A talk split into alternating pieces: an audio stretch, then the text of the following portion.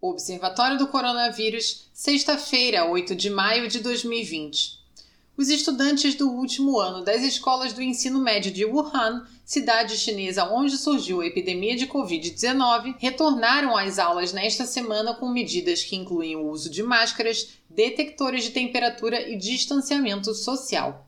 Após quatro meses com os colégios fechados, do feriado prolongado do Ano Novo Chinês e do confinamento provocado pelo coronavírus, os alunos retornaram com os equipamentos de proteção individual e foram obrigados a passar por câmeras infravermelhas para detectar uma possível febre. Nas últimas três semanas não foram registradas mortes na China. O balanço total do país indica mais de 82 mil casos e cerca de 4.600 óbitos.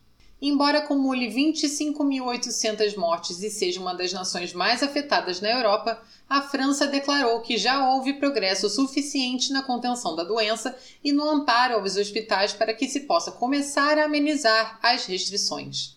De acordo com o primeiro-ministro francês Edouard Philippe, algumas regiões, incluindo a área de Paris, continuarão a ser zonas vermelhas. Nesses locais, o fim do isolamento nacional de quase dois meses será mais cauteloso. Em outras partes do país, cafés e restaurantes poderão abrir a partir do início de junho se a taxa de infecção se mantiver baixa. Os idosos e vulneráveis foram aconselhados a continuar observando o mesmo distanciamento do isolamento nos próximos meses. Mas o Premier disse que isso não será obrigatório, ficando a cargo do bom senso. O primeiro-ministro do Reino Unido, Boris Johnson, anunciará um afrouxamento muito limitado do isolamento no país na semana que vem, adotando uma abordagem cautelosa para impedir um segundo pico de infecções. Em uma reunião de gabinete com seus principais ministros, Johnson disse que o Reino Unido avançará com o máximo de cautela e será guiado pela ciência e pelos dados ao analisar se qualquer uma das medidas rigorosas de distanciamento social pode ser suavizada. Coronavírus no Brasil. Embora existam cidades brasileiras flexibilizando aos poucos o isolamento durante a quarentena, um novo relatório do Imperial College de Londres, com foco específico no Brasil, recomenda ações mais duras para conter a expansão do novo coronavírus e evitar a sobrecarga do sistema de saúde. Pesquisadores do Instituto afirmam que, mesmo que a epidemia brasileira ainda seja relativamente nascente em escala nacional, os resultados sugerem que mais ações serão necessárias para limitar a expansão do vírus e evitar a sobrecarga do sistema de saúde. As secretarias estaduais de saúde confirmaram no país mais de 140 mil casos do novo coronavírus, com 9.600 mortes. O governador João Dória prorrogou a quarentena em todo o estado de São Paulo até o dia 31 de maio. O anúncio foi feito no início da tarde de hoje em coletiva no Palácio dos Bandeirantes. Dória defendeu que a flexibilização das medidas restritivas nesse momento prejudicaria não apenas o sistema de saúde, mas também a própria recuperação econômica no Estado. Com a decisão, permanecem autorizados a funcionar apenas serviços essenciais.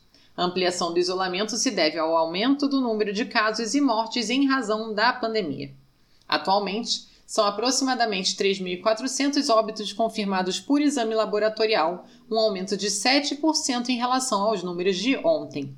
O número de casos confirmados no estado é de 41.830, valor 5% superior ao registrado na última quinta-feira o governo do estado do Rio de Janeiro prevê fechar estradas e só permitir que pessoas saiam de casa de máscara para fazer compras.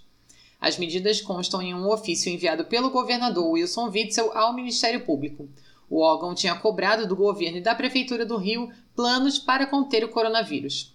Entre as determinações anunciadas pelo governador para o lockdown estão o bloqueio de estradas, a proibição expressa da circulação de pessoas e veículos particulares, com exceção das atividades de segurança, saúde, compra de gêneros alimentícios e entregas em domicílio, a criação de um documento de autodeclaração para ser preenchido por toda pessoa que precise circular pelas ruas e uso obrigatório de máscara para todos que tiverem que justificadamente circular pelas cidades do estado. O governo do estado também mencionou neste documento estratégias para o fim do isolamento total, com medidas tanto para a saúde da população quanto para a economia do estado. A Prefeitura de Maringá, no norte do Paraná, deve publicar ainda hoje a autorização para a reabertura de shoppings e cerimônias religiosas como missas e cultos. A confirmação foi dada pelo prefeito Ulisses Maia. Os shoppings já reabriram nesta sexta-feira das 11 às 8 horas. As cerimônias religiosas serão autorizadas a partir de domingo. As regras que serão exigidas em cada segmento para evitar a propagação do novo coronavírus ainda não foram divulgadas. Na versão completa da nossa matéria, você encontra dados detalhados da situação no Brasil e em outros países, links para todas as notícias mais importantes sobre o assunto das últimas 24 horas, alertas para fake news e um mapa de casos no Brasil atualizado em tempo real.